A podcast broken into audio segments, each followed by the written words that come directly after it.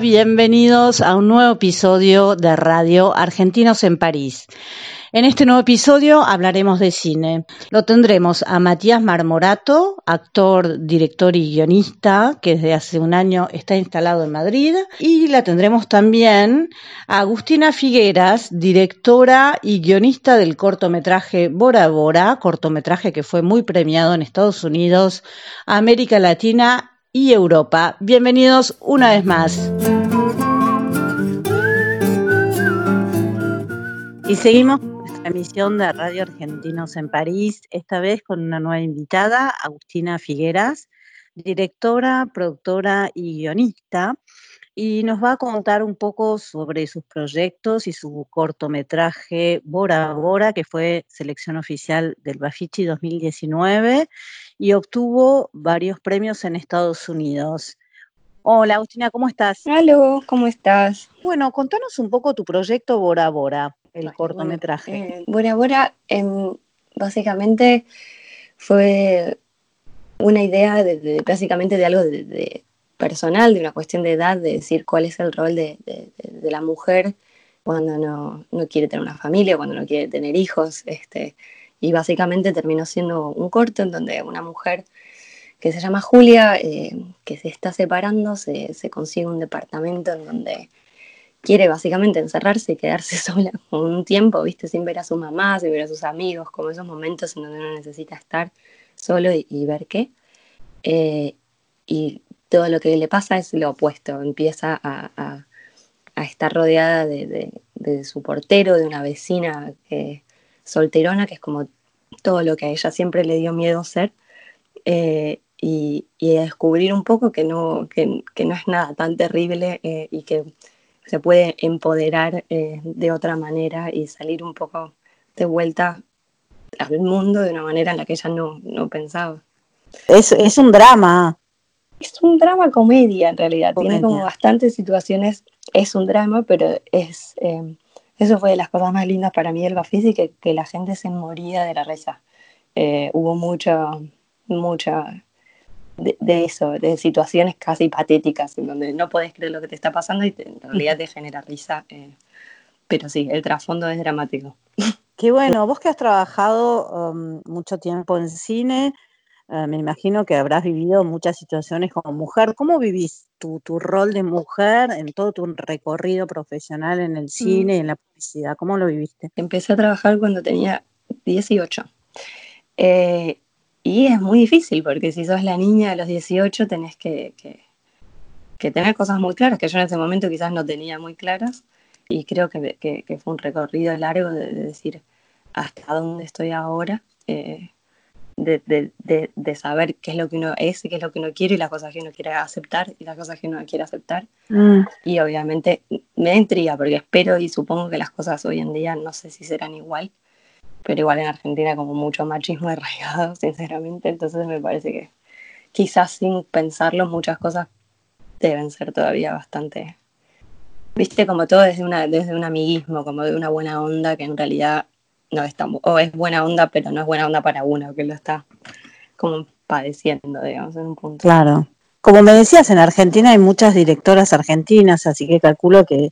Y mucho movimiento Es también, hay mucha solidaridad. Porque las directoras argentinas, digo, Lucrecia Martel, Paula Hernández, o sea, son gente, primero, o sea, obviamente tenés que ser una mujer con súper personalidad. A mí me parece totalmente remarcable, digamos, dentro de todo eso, que el cine argentino es uno de los países con más directoras mujeres conocidas eh, y, talentosas. con la tu que tú me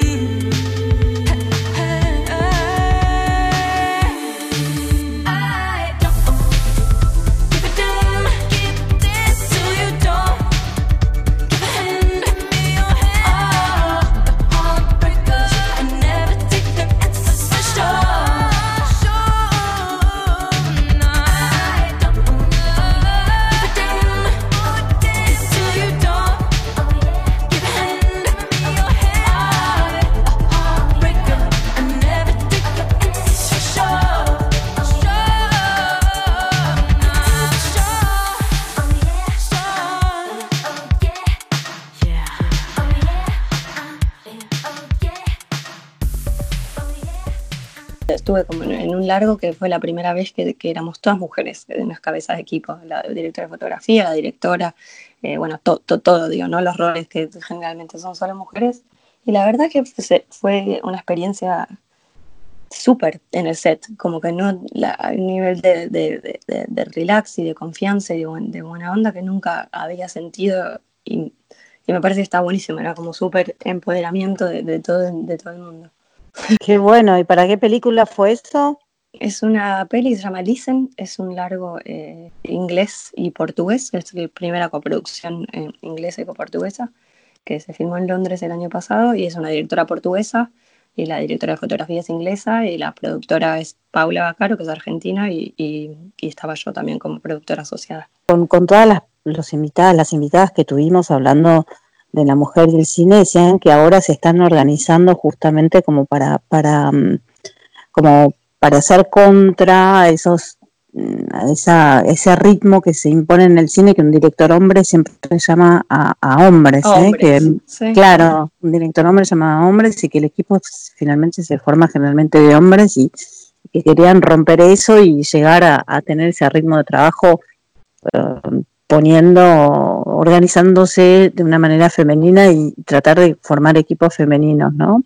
Sí, te digo, eso para mí hace mucha, mucha diferencia en, la, en, el, en, el, en el clima, en el humor de, de, de, todo, de todo el mundo y creo que ahí hay como una se relaja también, hay como una especie de hermanamiento de si son todas mujeres las que están a, cargo, es como, no sé, realmente es, es, como que se respira otra, otra sensación, digamos, como que hay algo a veces cuando hay muchos hombres alrededor que uno siente que tiene que probarse, de decir, tengo que ser mejor que, o para que me vean seria o igual, eh, como un par, digamos. Y al no existir eso, creo que, que, que saca lo mejor también de, decir, bueno, el problema, digo, uno se relaja y está en otro lado, o sea, es como... Genera cosas, claro. Bueno, sí, es verdad que es como una transición. En estos momentos decías también el hecho de, que se hagan, se creen nichos, ¿no? El la mujer de un lado y el hombre del otro. Esperemos que después esas cosas cambien y que haya un equilibrio natural que se produzca, ¿no? Que hombre y mujer puedan trabajar igualmente.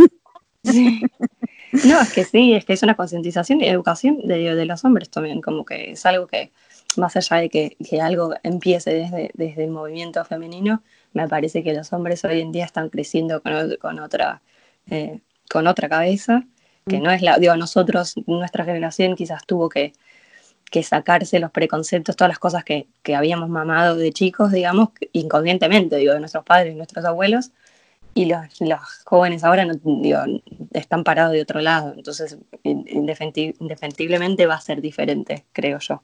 Bueno, y contame cuáles son tus proyectos, tus, tus, los proyectos en los que estás trabajando, cómo, cómo viviste también el confinamiento. Mm. Contanos un poco todo eso. Eh, tengo otro corto que quiero filmar ahora en, en, en, en, UK, que es mi idea del año que viene, como para transicionar un poco, digamos, de mercado, como que me pasó bastante con Bora Bora, que, que, que está buenísimo, pero es un corto muy argentino eh, y también creo que si uno quiere eh, como diversificar, eh, como que muchos de, de, de, los comentarios fue, bueno, está buenísimo, ahora hace algo acá. Y entonces es como mi próximo, mi próximo paso, sin ir a nada muy diferente, digamos, sigue siendo una especie de, drama, contenido familiar, es eso. Y después sí, produciendo cosas, porque es lo que más puedo hacer ahora y escribiendo, ¿no? Digo, eh, desde casa. Entonces hay un corto ahora para filmarse con suerte en octubre que, que, estoy tratando de producir. Y después otro corto de una amiga sobre el aborto en, en, en UK, que es, y en Irlanda del Norte, viste que en Irlanda del Norte era ilegal hasta hace unas semanas. Hasta hace, poco, eh, sí. Sí. Eh, y, y, las mujeres tenían que viajar a, a, a Inglaterra, digamos, a, a poder hacerlo, eh, sabiendo que, viste, podían ir presas y todo, todo, todo, todo, el rollo, que para, para acá es algo muy loco, y en Irlanda también, digo, se acaba de aprobar eh, el año pasado, pero había esa contradicción de cómo puede ser que en la República de Irlanda, que es súper católico, eh, sea legal el aborto y en Irlanda del Norte no. No. Eh, así que bueno, eso, un poco eso.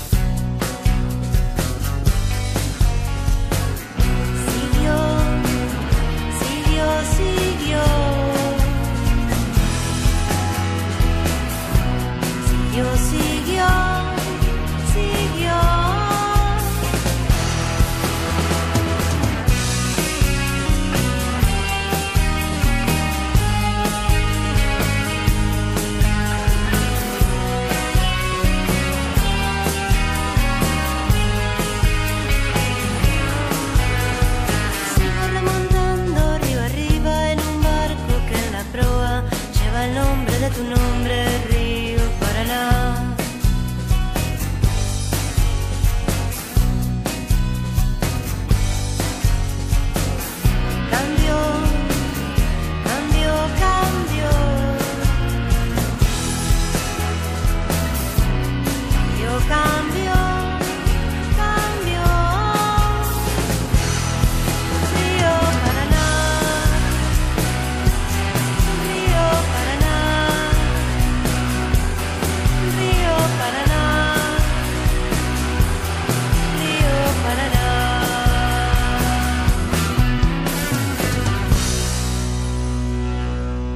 Bueno, y ahora nos encontramos con Matías Marmorato, actor, director y guionista. Hola Matutón, ¿cómo andás? Hola Moni, ¿cómo estás? Bien, muy bien. Contanos un poco cómo fue que llegó primero, si fue eh, el teatro que te llamó la atención, el, el representar eh, o, o el escribir, ¿qué fue lo que te llegó primero? La verdad es que fue bastante en simultáneo. Yo pienso que sí, la actuación junto con, con escribir y más tarde la dirección. Eh, actuar y escribir, sí, mm, desde, desde bastante chico, eh, de una forma intuitiva en un comienzo, porque, bueno, cuando uno es muy niño, herramientas técnicas mucho no hay. Eh, pero sí lo hacía eso, más como una cuestión lúdica, así como mi hermano iba a jugar a la pelota, yo me ponía a escribir. Era como muy, muy natural hacer eso, claro. Eh, y bueno, y después este, aclaremos que Mónica y yo nos conocemos desde la época de la escuela de cine, la ENERC. La ENERC. La ENERC, la ENERC hermosa. Esto ya fue hace 20 años, Moni. 20 años, sí. Fua, joder. Fua, joder. Tendríamos, tener- si estamos en Buenos Aires, deberíamos hacer la, la reunión de, de 20 de los años, 20, ¿no? De los 20 El años, año que sí, tal viene. cual. Tal cual. Este, todos hechos mierda, con canas, marcados de la vida, acordándonos de cuando éramos unos snobs que hacíamos pancartitas de Herzog, qué espanto. Luchando por los derechos del cine. Bueno, sí, sí, menudos payasos. Bueno, este, y entonces, bueno, eh, salteando ahí ya un poco la época, de, de chico empezaba como a escribir y a actuar. Me acuerdo que mm, de, de chico empecé a viajar en autobús, en colectivo, para ir a tomar clases de actuación que las daba mi ex cuñada, súper lejos, en un barrio que se llamaba Ramos Mejía, en. Buenos Aires, se llama Ramos Mejía, sigue existiendo. Y yo me tomaba doble colectivo a mis 9, 10 años este, y pasaba la General Paz, todo en, en colectivo para ir a, a tomar clases de actuación. Yo ahí tenía 10 años. Y eh, bueno, y entonces ahí hice como todo un, año con, con mi maestra excuñada, que esta anécdota a mí me divierte, creo que nunca la, la comenté ni con amigos ni con nadie, que es que eh, entrenábamos improvisación y claro, el imaginario de los chicos, éramos todos de 10, 11 años, era muy eh, en las cosas de interpretación de jugar un poco a la familia y yo tenía un imaginario un poco más espeso. Entonces es como que yo llevaba, llevaba un tupper con galletitas que decía que estaban envenenadas en la escena, entonces envenenaba compañeros y decía, tírate al piso, le decía uno, que te envenené, no te das cuenta que te envenené, bueno. eh, y nada, y después fue la muestra de fin de curso y me, no, no voy a decir que entré en pánico, pero me daba mucha mucho pudor este, invitar a, a- a los que pudieran venir de mi familia a ver la improvisación que yo había montado en relación a las otras porque era como medio fuerte. Y entonces este, me, ausenté, me ausenté de la muestra sin aviso, que me acuerdo que me llamaba la, la profesora, la maestra, mi excuñada, me llamaba por teléfono fijo a casa, como diciendo, Sí. ¿por qué no venís? ¿Por qué no estás acá? No, no, que tengo miedo, que tengo miedo. Así que este, ahí se produjo como un, como un bache y a los 16 años me puse como a actuar más seriamente, entre comillas, y, y tal. Y después, este, esto de la ENERC, ¿no? Que yo había entrado a lo que era el- el- la ENAD en ese momento, que es el IUNA, o sea, la, la Escuela de Arte Dramático, y en simultáneo entré a la ENERC. Yo creo que vos esto tampoco lo sabías. Entonces, el primer cuatrimestre que yo cursaba la ENERC, en simultáneo cursaba por la mañana arte dramático. No, no sabía, mira. Claro, y entonces este, no, no me daba ni el tiempo ni la cabeza, tras que yo en ese momento era vegetariano, entonces que, que me, duró, me duró poco tiempo, bueno, dos años fui vegetariano, como hasta el primer año justamente de la ENERC. Y, ah, y no, y, y entonces este, ir a cursar arte dramático con la escuela de cine, tras que tenía que trabajar eh, cuando podía, como para mantenerme un poco los, los gastos, eh, no podía hacer las dos escuelas en simultáneo. Y ahí opté por la ENERC, donde estudié guion y tal. Y, y fui estudiando después en ámbitos mm, privados, en la escuela de Ricardo Bartiz, que es el esportivo teatral y todo esto. Eh, mm, y bueno, y así que fue un poco ahí en simultáneo, actuación y, actuación y, y escritura. Sí, ya ahora hace tantísimo tiempo que no escribo narrativa, o sea, siempre escribo más guiones de cine o obras de teatro. eh, y bueno, y así va la cosa. Y ya, y tenés, y escribiste tus tres largometrajes, ¿no? Mm. Sí, escribí bueno. en realidad Tenemos que Sí. decir de que Matías ya dirigió tres largometrajes. Dos, Pie- dos, Piedra. Pied- ¿Dos? Piedras e isósceles, dos. El tercero está escrito, pero todavía no lo, no lo dirigí. Bueno, Mm. Piedras en 2010 y Isósceles en 2017, ¿no? Exacto, sí, sí, sí. Este, bueno, Piedras fue mi tesis de, de la ENERC. Yo lo quise muchísimo ese proyecto cuando estábamos en tercer año con, con una maestra que se llamaba Irene COVID. Este, sí, durante ese año este, escribí el, el guion del largo y, y tiempo después este, salí a, a rodarlo, sí. Así que estuvo, estuvo buena la experiencia, sí. Mm. Qué bueno. ¿Y cómo, ¿Y cómo le fue a las películas? Porque ahora, por ejemplo, Isósceles estuvo en el Festival Asterisco, ¿no? Sí, Isósceles tuvo el estreno en Bafisi en el 2017. Sí, estrenamos en Bafisi, después estuvo en el Asterisco eh, y ahí, y ahí fue, fue rotando. Y, y bueno, Piedras, que fue la primera, también muy, muy bien, la verdad.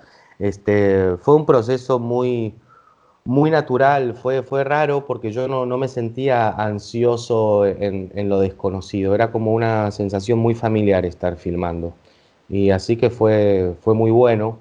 eh, de un montón de arrojo, por supuesto, porque por más que uno quiera hacer una película independiente, pongámosle mote hippie si se quiere, que yo no soy hippie en absoluto, pero bueno, hay una estructura que es, que es vertical de todos modos, ¿no? Para Claro. mí, a la hora de hacer cine.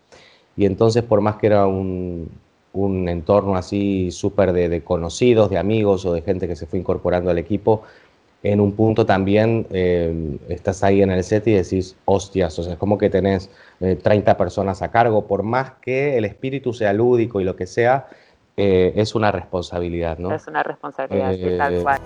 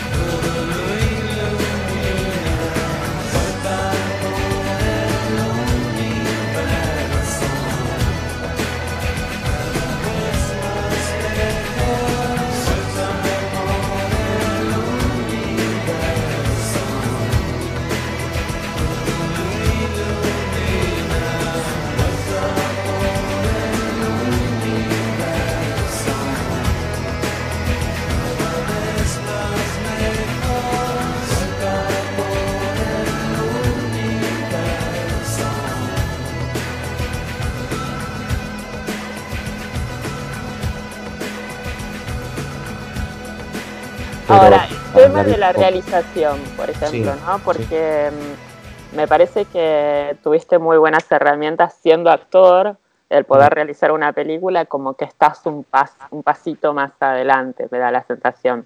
Eh, pero después, con respecto a la, a la mise en escena, a la puesta en escena, eh, ¿cómo fue que lo, lo fuiste llevando? Mira, está buena la pregunta. Yo pienso que son como varios, varios puntos, ¿no? O sea, yo también, de hecho, me encanta conversar con vos porque teníamos para mí esta charla pendiente de cine y de cosas que nunca conversamos vos y yo demasiado. Eh, yo pienso que, que, la dirección, yo de hecho cuando entré al ENERC y me anoté para, para, estudiar guion, yo me debatí bastante entre estudiar guion y realización, realmente. O sea, a mí la puesta en escena y tal siempre me gustó mucho.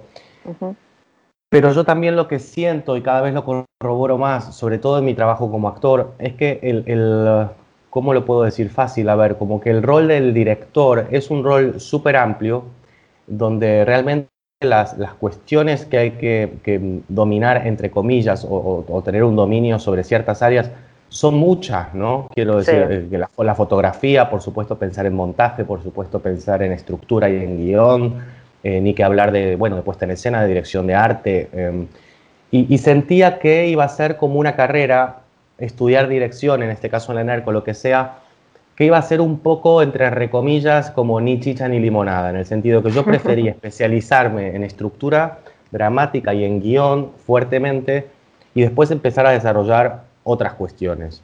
Eh, de hecho, a mí me pasa mucho cuando trabajo con directores que son muy desparejos los directores, o sea, me he topado con directores que en relación a la dirección de actores eh, tienen un abordaje súper claro, que me saben dirigir y tal, y que luego después en la puesta de cámara flaquean más o todo lo contrario, ¿no? ¿Qué sé yo? Claro. En el caso de, de, Caetano, por ejemplo, que filmé, que el tipo en términos de fotografía y todo, aparte es un toro, ¿no? Que se, cal, sí. se calza la cámara, eh, es muy de guerrilla y qué sé yo, pero bueno, en la parte de dirección de actores, a mi entender, flaquea un poco más.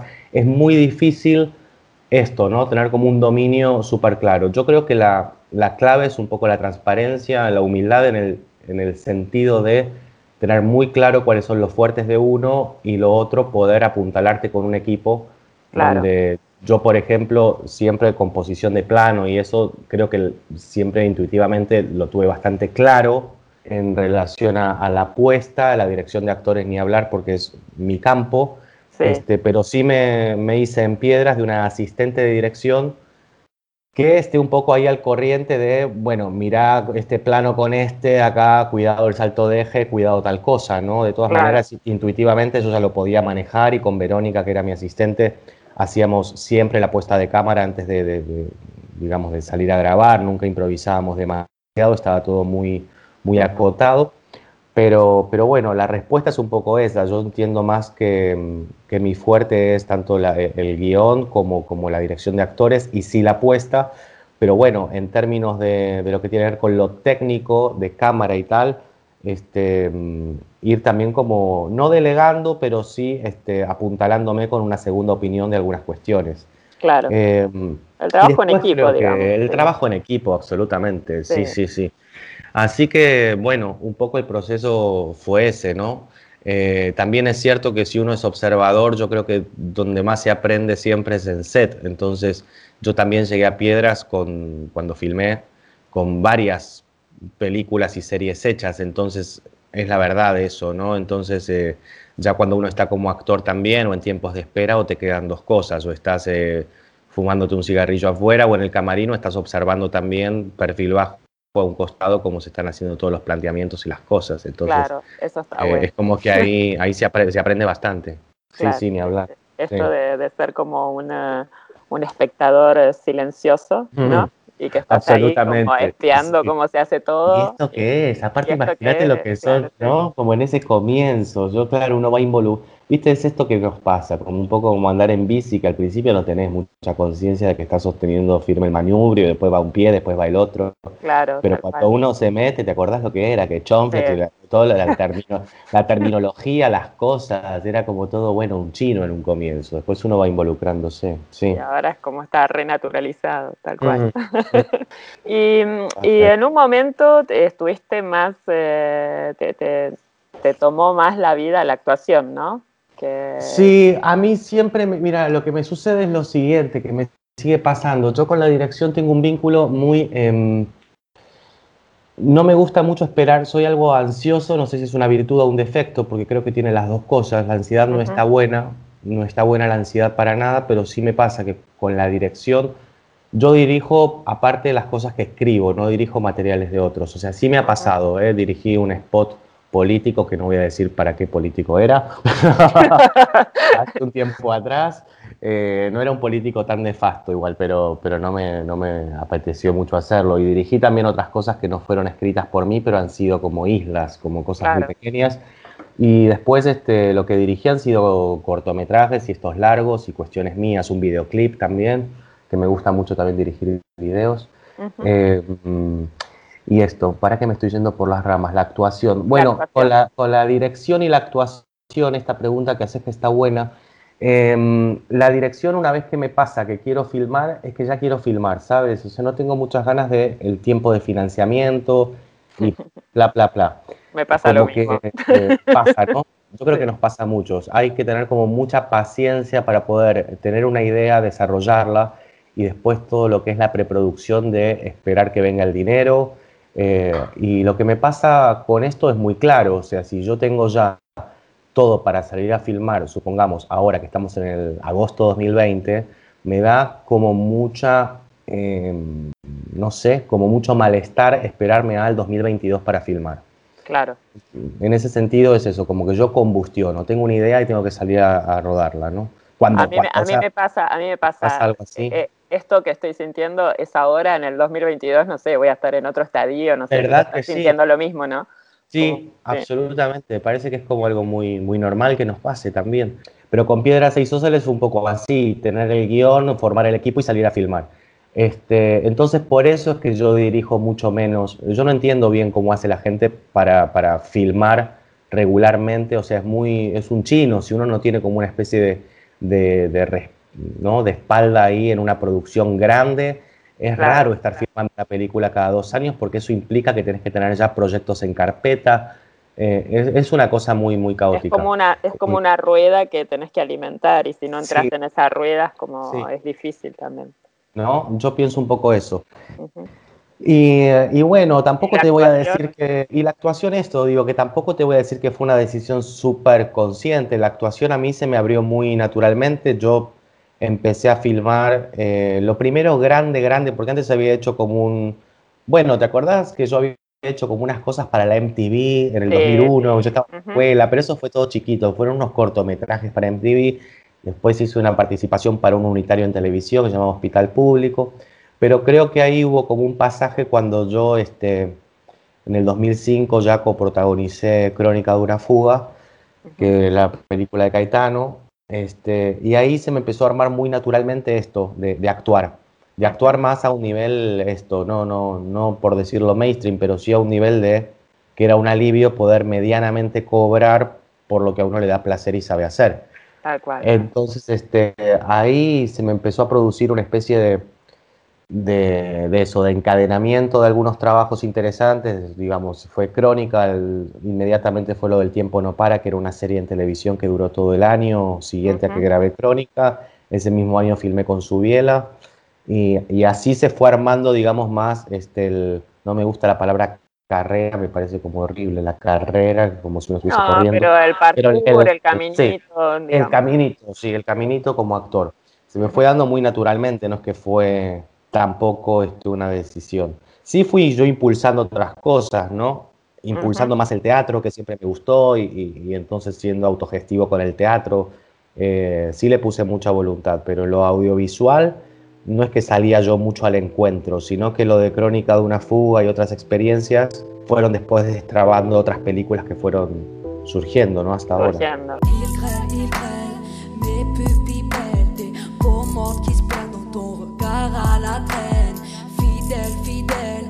Fait les ma tête sans que je décède Mais tu m'as rappelé les règles Nos affaires à faire dans la rigole. Pas sans faire si l'eau rigole en ruisselant sur notre idylle. Je vois que tes yeux me disent Reviens me chercher, prouve-moi, approuve-nous. Viens me chercher, Mais présentement, mes désirs ont des délires. Que le pire c'est de rien dire, surtout que j'arrive pas à les faire taire.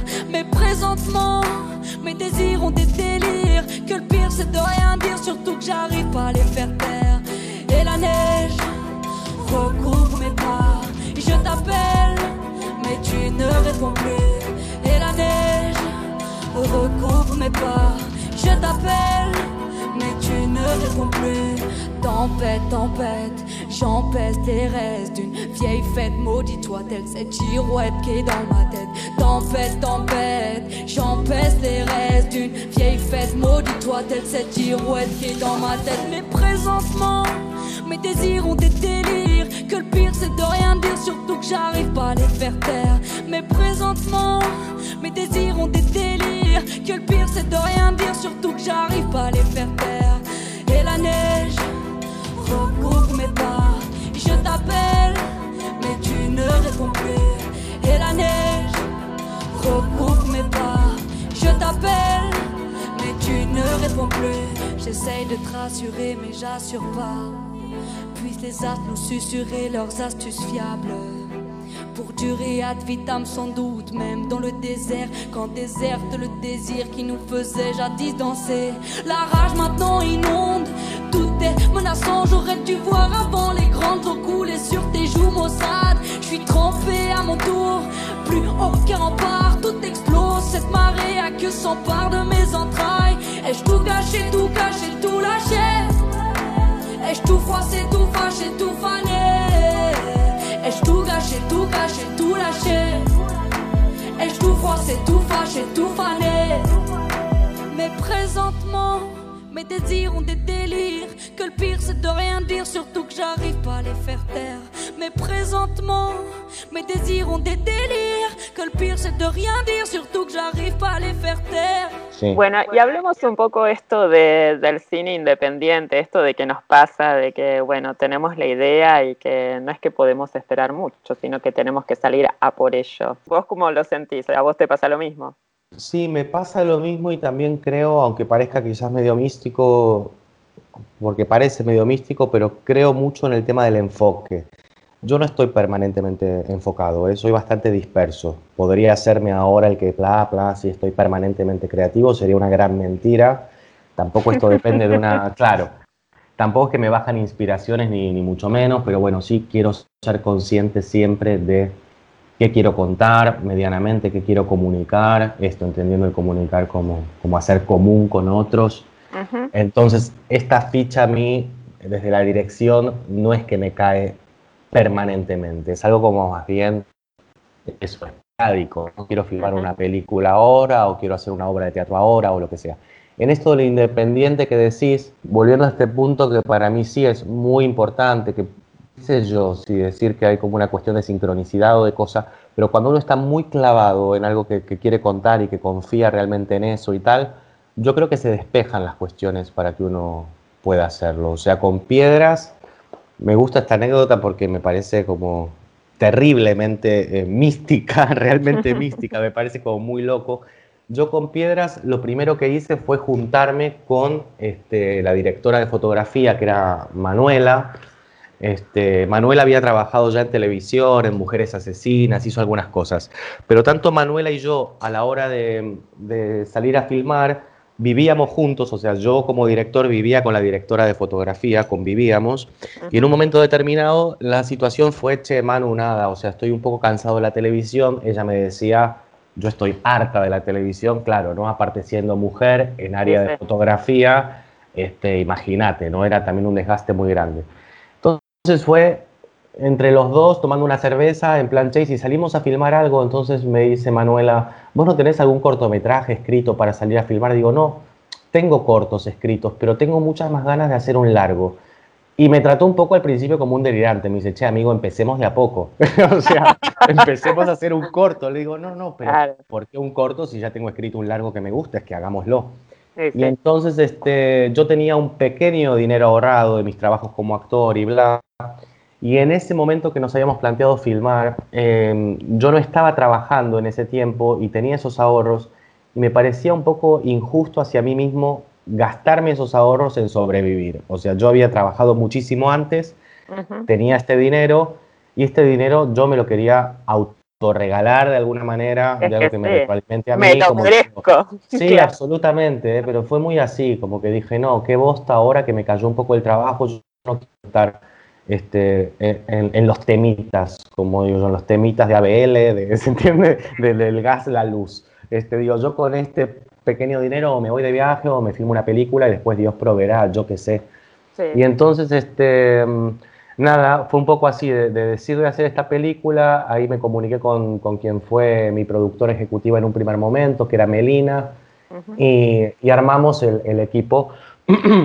un equipo muy feminista, de hecho, porque bueno, ahí sí que había cupo, cupo este, femenino, ¿no? Yo tenía una asistente de dirección mujer, tenía una directora de fotografía mujer y la productora mujer, este, después había también muchos hombres en el equipo. Y cuando nos, nos, empezamos a focalizar en filmar, esta anécdota a mí me encanta porque, porque pareciera mentira. No, no, es que la voy a contar y me van a decir deja de mentir. Estábamos en la casa eh, donde yo vivía con Manuela en ese momento, no sé si seguíamos conviviendo en ese momento, pero no importa, ahí en el salón, en el living de la casa, con todo el equipo técnico. Éramos como unas veintipico de personas este, sentados en una mesa. Y íbamos a empezar a filmar ya a la semana siguiente. Entonces este, ya teníamos claro todo, ¿no? Tema locaciones, teníamos todo resuelto para empezar a filmar.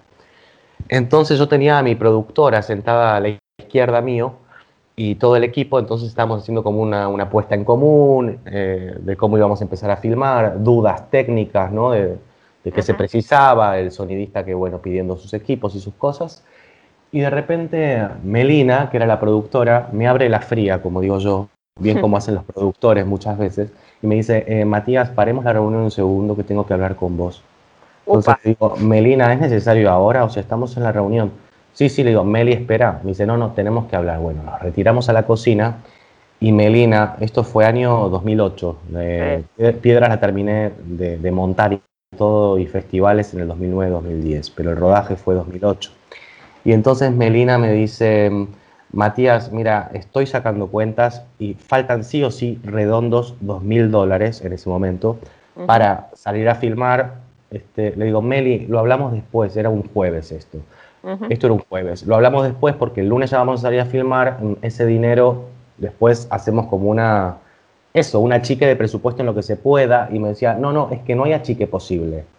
Yo ya achiqué todo lo posible y se precisan dos mil dólares. Digo, Meli, lo podemos hablar después. Y se me plantó fuerte y me dice, es que si lo hablamos después, no fue tan así, pero algo por el estilo. Es que me tengo que bajar del proyecto porque, claro, es que el equipo se iba a cabrear con ella, tiene toda la razón, ¿no? O sea, ella era la, productora y si salíamos a filmar y después no había guita para un flete, este, la responsable era ella, ¿no?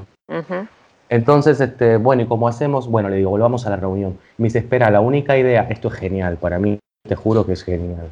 Dice, la única idea, la única idea que se me ocurre, creo que esto no lo sabes, Moni, es hablarle a Pascual Condito. ¿Te contesto? No, jamás. Pascual Condito en ese momento, ya no creo que no, no funciona más, primer plano, es un distribuidor de cine, este, un distribuidor de cine importante, ¿no? Este, Pascual Condito, bueno, es un, personaje de la cinematografía argentina, vamos. Entonces, este, claro, y me dice, lo que se me ocurre es hablar con Pascual Condito para hacerle una preventa. O sea, le hablamos y le decís que tenés un proyecto entre manos, que vas a salir a filmarlo y que te dé un adelanto de dos mil dólares para salir a filmar y después él cuando distribuye la película pues se lo recupera.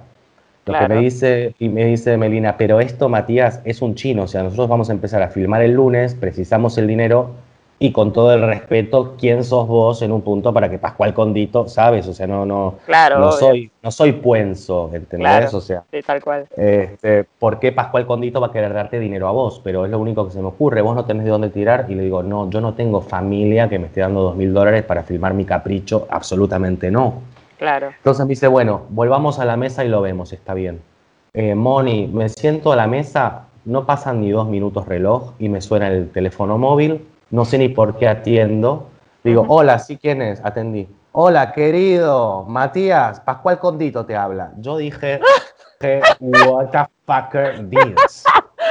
O sea, lo primero que, es, que hice fue empezar a panear con mis ojitos en la mesa, porque este debe ser el pelotudo del sonidista o algo, que Melina le dijo hacerle la joda de que es Pascual Condito, ¿me entendés? Claro, tal cual. Entonces, yo mirando alrededor y le digo, sí, Pascual, eh, yo tartamudeando, imagínate que fue como muy raro, ¿entendés? Esa, ese nivel de... Y me dice, mira, querido, eh, me dijo Adela Gleiser, porque yo soy muy amiga de Juan Manuel, de, Manuel Tenuta, me dijo Adela Gleiser que está por empezar a filmar con vos una película chiquita y yo quiero saber si necesitas algo, si te puedo dar una mano con algo. Yo no lo podía creer.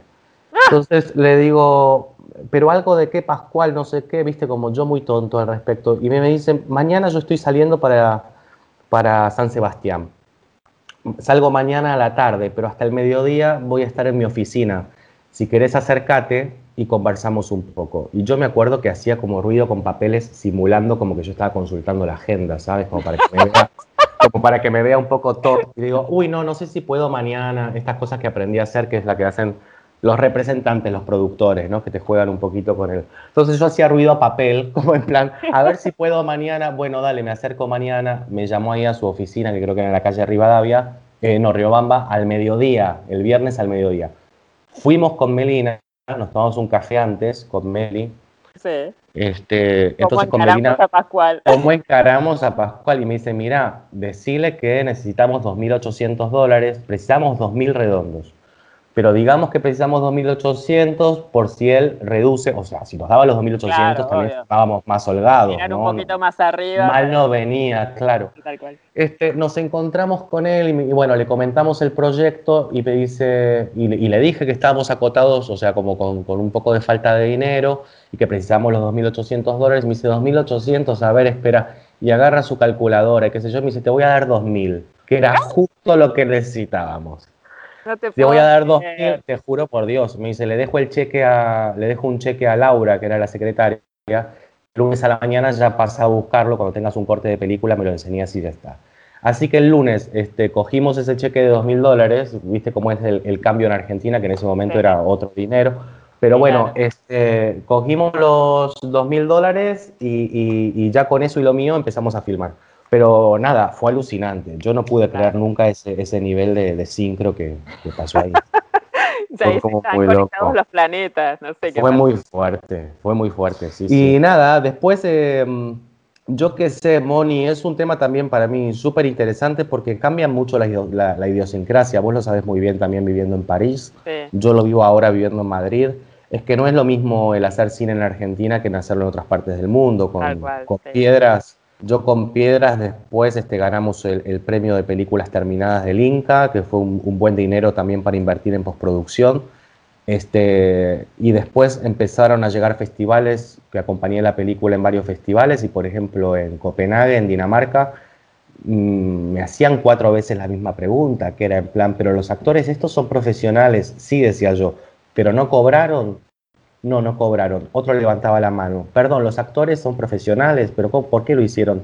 ¿Sabes? O sea, es como que tenemos esa cuestión nosotros Claro. eh, de- yo no estoy a favor tampoco eh, del trabajo de Honoren, pero sí creo eh, que en este tipo de proyectos, por ejemplo, la invitación mía hacia todo el equipo y hacia los actores fue muy clara. Fue como diciendo, yo acá estoy invirtiendo mi dinero, Yo no, no voy a ganar dinero, porque de hecho nunca lo gané. Cuando gané el premio de películas terminadas fue todo para la película. Claro. Este, Y de hecho en muchos festivales me han pagado los aéreos, pero en otro festival me pagué yo, me tuve que pagar el aéreo para ir a, a Turín, a Italia. Este, y entonces, este, nada, cuando la invitación es tan certera y tan clara y los actores y el equipo técnico también sabe que uno va a dar lo mejor de uno, es que ahí se arma una sinergia. O sea, mi invitación Sí, era esa, y decir, dentro de lo posible vamos a comer rico eh, y vamos a filmar y a, y a tener una experiencia y se sumó la gente. Pero No, ganás la satisfacción, digamos. No sé, o sí, sea, absoluto. es. Sí, mucha gente también, este, esto sabes lo que pasa también, es depende del área, ¿no? Pero hay mucha gente en equipo técnico, sobre todo, que a veces no tiene chances de estar filmando ficciones. O sea, había gente que estaba muy flasheada, sobre todo algunos eléctricos y tal, porque venían haciendo publicidad hace tantísimo Claro. tiempo. Y tenían muchas ganas de un trabajo un poco más creativo, ¿viste? Con otro, otro aplomo, con Y pensar una de cámara, otros Porque, tiempos sí. que no es esta cosa quemada de filmar 18 horas una publi.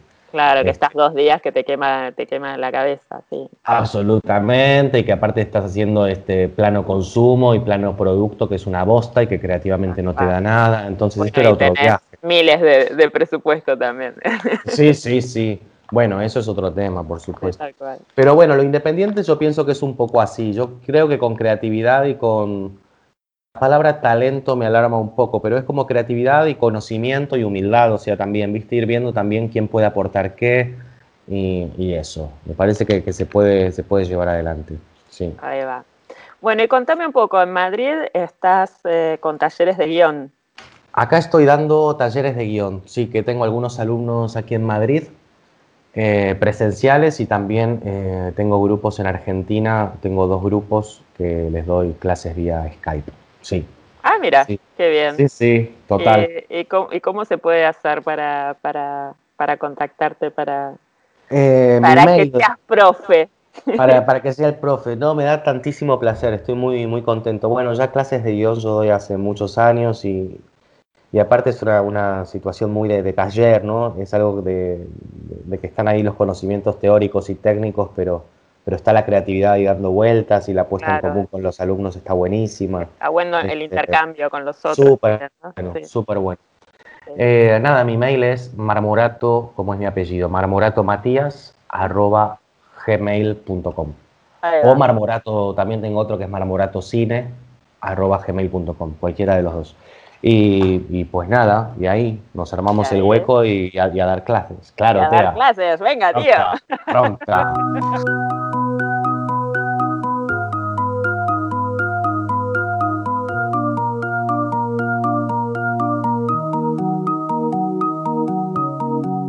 J'écris des chansons, je ne les chante pas. Et ton nom, je ne le dis pas. C'est des histoires que tu t'inventes. Romance d'un soir si ça t'enchante. Faut pas le dire, mais c'était court, faut pas l'écrire, ça pue l'amour, ça sert à rien, pourquoi courir? Il y en a plein des filles désir.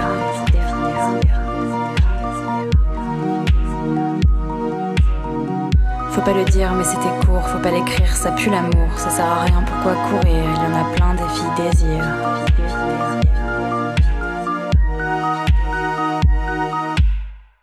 Ce que tu touches, tu le détruis. Mon corps se couche sur ton ennui.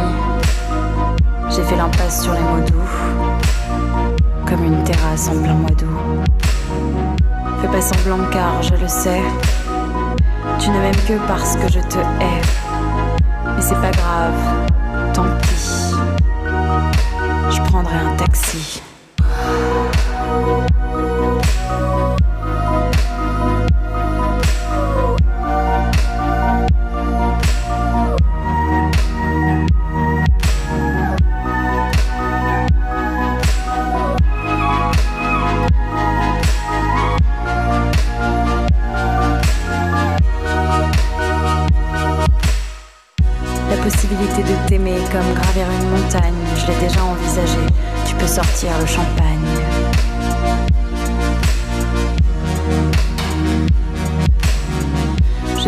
Quelque chose de nouveau. Laisse-moi espérer un avenir plus beau. J'ai loué une voiture, je suis partie à la mer. Toute seule, je te jure, voyage en solitaire.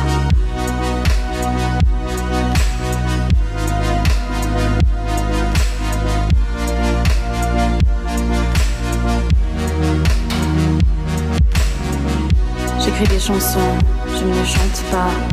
Et ton nom, je ne le dis pas. Des histoires que tu t'inventes. Romance d'un soir si ça t'enchante. Faut pas le dire, mais c'était court, faut pas l'écrire, ça pue l'amour, ça sert à rien, pourquoi courir? Il y en a plein des filles désir.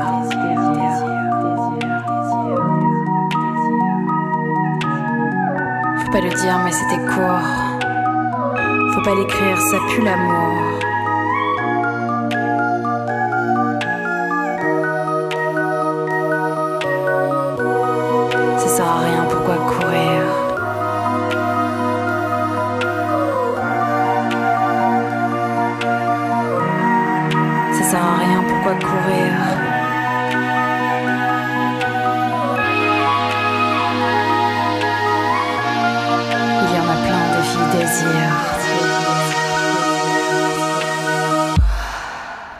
Terminamos la emisión del día de hoy. Queremos agradecer a nuestros invitados por haber compartido sus historias y trayectorias. Quienes hacemos posible Radio Argentinos en París es Gisela Figueroa y quien les habla Mon Ross. Los esperamos la próxima semana a la misma hora por Radio Gran París. Respirando un sueño que me trajo hasta aquí. Acordeón